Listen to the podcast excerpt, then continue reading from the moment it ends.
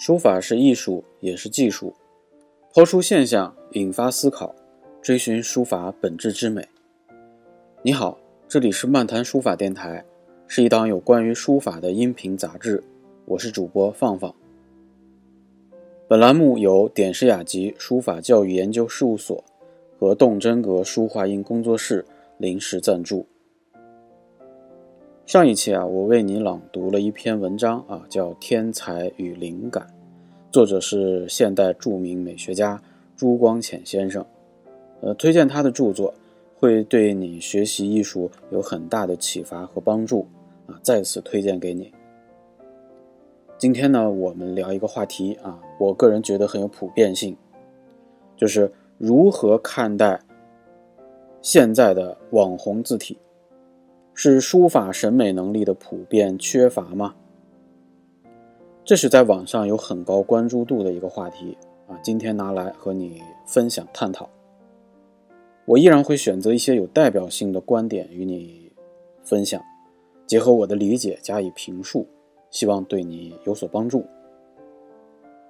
在这个问题之下啊，有一段话是这样写的：呃，现在经常会看到各种网红图。其中很大一部分呢是手写文字，完全没有任何基础，缺乏美感。但是这种字却受许多人追捧，甚至刻意模仿。呃，我看完这个标题和这段话，我是这样理解的：就是在当今，呃，互联网极度发达的今天，我们接受信息的边界是无穷无尽的。我个人的理解是，空间上。我们确实可以看到非常多的内容和资讯，但是在时间上，你看了甲，你就看不到乙，啊，就像现在大家有个习惯，呃，喜欢收藏一堆东西，买一堆东西，但是你要仔细想想，你有多少的时间可以消化？啊，这是个题外话啊，我的意思是说，呃，精华之所以是精华，那一定是少数的。毫无选择的堆积只会满足于自己的占有欲，时间长了，你就会发现没有太大的用处。所以说，我们看到的现象多不代表好啊，流行更不能说明是优质。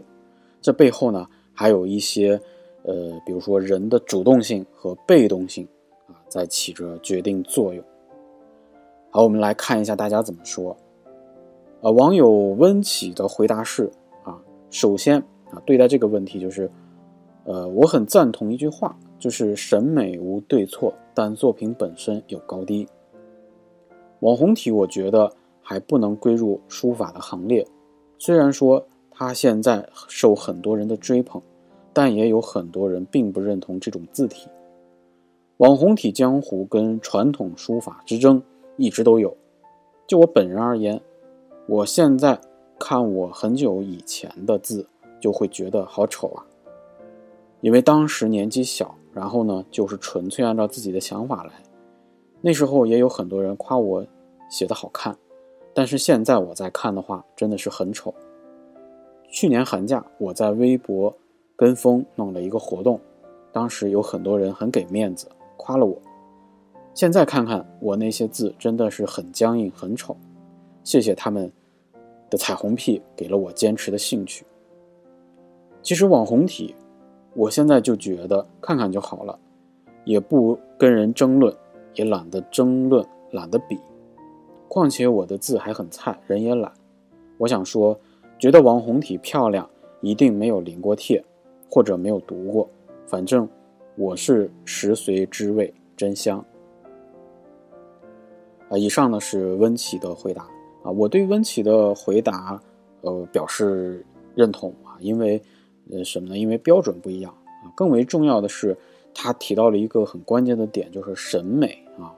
那如何培养审美呢？他也给出了方法，就是临帖多看啊，而且结合自身。我个人觉得温琪说的很通透啊，是个明白人儿。呃，接下来我们看一下网友不要叫我马 JJ 说。越是低级的东西，越容易被对此领域没有深入了解的人接受。很多网红书法通过大量漏风、拉长笔画、夸张解体，来表现一种潇洒或者秀丽的感觉，其实是很低级的。微博上书法博主尤其多啊，几乎都是很低俗的网红书法，有时候刷到了会很令人反感，而评论里还总是一片欢呼。希望大家能够多读帖，提升审美。学书法要经过一个审美由低到高的过程，就像很多书法爱好者刚开始都会很喜欢田某章的楷书一样，看得多了，眼光才能上去。正所谓取法乎上，仅得其中；取法乎中，仅得其下；取法乎下，其下下矣。啊，田某章还学欧楷呢，为啥不直接学欧呢？想学好书法的，还是要踏踏实实临帖，不要自己瞎搞。看了一些有意见的朋友评论啊，另加一句：如果只是写着玩、修身养性，或者想写一手漂亮字，那写啥都行，学谁都没问题。自己开心就好，但如果想写好，在书法的道路上走得更远，还是老老实实学古人。这一看呢，就是一位懂书法的行家提出的一个回答。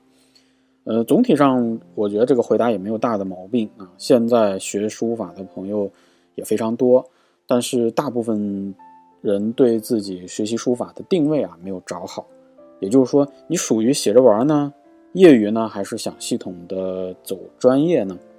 所以我的建议是啊，业余呢不必花太大的功夫，循序渐进，慢慢来，尽量遵循自己的兴趣就好。那如果是想有一个很专业的系统练习，呃，你得首先有充裕的时间啊，还有一个是思想准备，因为书法是什么呢？书法是一门门槛很低，但想练好啊，却不是那么容易的一门艺术。呃，那接下来我们看看网友智乐的回答，啊，说很多答案呢都不敢直接说大众审美水平低啊，可能是怕被喷吧。没事儿，我已经被喷习惯了。大众的审美水平本来就低，而且也不是现在低，是一直就低。原因就是，只有受过足够的美学教育，才有可能有更高的审美水平。而之前水平低并不影响艺术发展，现在不同了。网络时代，每个人都可以发出声音，让其他人听见，所以会出现很多审美情趣低下的东西成为热点，并被追捧。啊，也不仅是书法，各种艺术形式莫不如此。呃，我对知乐的回答是相对认同的，就是任何时代呢，大众审美水平都是。低的，并且呢有滞后性，这个呢我就在这里不展开了，呃，我们读一读美术史，读一读艺术史啊，你就会有一些理解。呃，接下来我们再看一下网友精灵的回答啊，呃，首先精灵回答是这样的：首先，我对网红体和江湖体本身并不抵触，任何字体呢都有它自身的定位和性质。网红体和江湖体都是汉字，可以说是写字，但写字不一定是书法。书法以及硬笔书法都有专业的概念，这就好比你指着鹿说它就是马，我说它不是马，并不意味着马就比鹿高尚，鹿就比马低贱。事实上，汉字艺术发展到今天，已经有很多门类，比如说字体设计啊，水墨艺术。行为艺术，硬笔方面呢，也有印刷体、手写体、速记体等等，他们在不同的领域发挥着自己的作用，甚至在有些领域谈书法，其实并不合适。啊，我对智乐的这个回答其实是，嗯，非常好的，就是他回应了一个鄙视链的问题，呃，就是说很多书法家是看不上所谓的网红体的。我觉得这背后呢存在这个鄙视链的问题，呃，就比如说拿音乐来说吧，啊，古典音乐可能对流行音乐，呃，一样也存在着一种鄙视链啊，包括摇滚乐、流行音乐之间。那么这个鄙视链从心理学来讲，也是一种，嗯，另一种形式的全能自恋啊，倒也是一种很正常的人性。所以我非常欣赏精灵的回答，最后一句啊，就是。他们在不同的领域发挥自己的作用，啊，甚至在有些领域谈书法其实并不合适，啊，我觉得这个非常好。呃，接下来我们分享一段，呃，网友林维佩的针对这个这个问题啊，这个问题我再重复一遍，就如何看待现在的网红字体？是书法审美能力的普遍缺乏吗？啊，他的回答是这样的：简短的回答是的，长一点的回答呢，呃，是书法其实本身是一个小众圈子，不仅当代，自古至今历来如此。不懂欣赏的人永远是大多数。即使在古代，相当多文化水平不算太低的识字人里面也是如此，不必苛责当代人。不说别的啊，印刷界的宋体，明清以来流行的僵化的馆阁体，不比现在的衡水体强到哪里去。当然，你要喷我写不出馆阁那样的水平，我也接受，毕竟我也写不出衡水体。但你要说馆阁体不亚于王柳、欧颜赵的楷书，那就。嗯，不说了，吃菜。所以历朝历代，大部分人对书法的审美水平都不高啊，能写出工整清晰、横平竖直的字来，已经能吊打一片，广受褒奖了。自古如此。惯例啊，讲故事环节。我小学三四五年级，差不多断断续续学了三年书法，那几年几乎所有的衣服上全是墨点，总是脏兮兮的。为什么说断断续续呢？第一个学期是正常交学费的，后面由于和老师关系特别好，离家又近，老师就没有再收学费。我想去几天就去抵，不想去也就不去了。然而我学了这么久书法，学只学了楷书，而且只是柳公权的玄秘塔的底子，也练过几帖老师挑练的，呃挑拣的魏碑。自己当时喜欢欧体，偷偷练着玩儿啊。在第三年的时候，老师才让我写行书，而且就练那种拆字版的《兰亭序》，我并没有坚持下来，写字也马马虎虎，在业余水平里算能看的。逢年过节能给家里写几个对联，也算是挂得出去的水平。但一般如果别人问我练什么，我也只敢说江湖体，不敢讲自己是练柳公权。还是王羲之打的底子，啊，怕辱没了祖师爷。所以那么久的时间，我学到最多的是什么呢？是审美，是书法史，是看帖的能力。而且我的老师从不厚古薄今，也会给我看很多现代大师的书法和绘画作品。书法审美这个玩意儿，没办法，必须多看帖啊，看名帖，不仅要看，要灵。要写啊，自己去揣摩、去模仿，不仅要看单个字，还要看整体。行书和草书行云流水，笔无凝滞；楷书端庄典雅而又不僵硬死板。重复字如何变笔，是很巧，都是很巧妙的视觉享受。我很难跟别人讲怎样讲水平就提高了，审美水平就提高，但是我知道。从小看王羲之、颜真卿等人的帖，自然会分辨高下。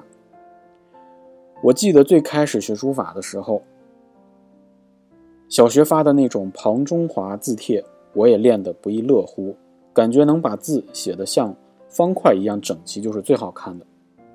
记得那个时候，老师给我看苏轼的《滕王阁序》和《醉翁亭记》，我当时第一反应就是写的很一般啊。没有打印的楷体好，难道就是因为他是苏轼就要这么吹？更别说郑板桥、八大山人这样的。但后来真正书法入门之后，就越来越能欣赏和体会书法之美了。书法审美不是玄学，经得起双盲测试的，就是有品格高下之分。我不会讲书法课，只能说多看一定有用。网红体流行。无非就是很多人没见过什么是真正的好书法而已。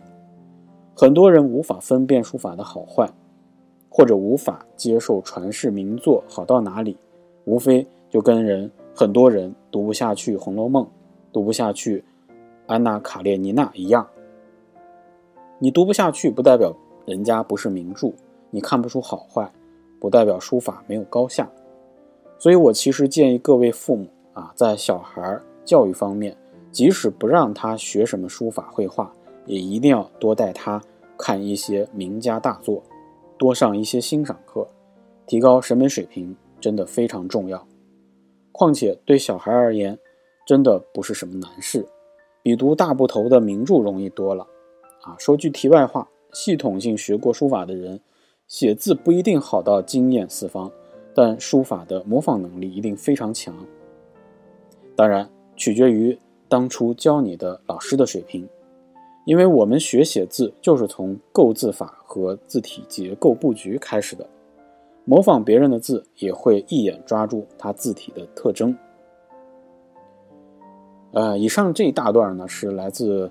网友林维佩的回答啊，结合了自己的体验，呃，因为他描述的非常的具体，所以其中的道理我大部分是非常认同的啊，所以这个讲的非常的明明白白啊。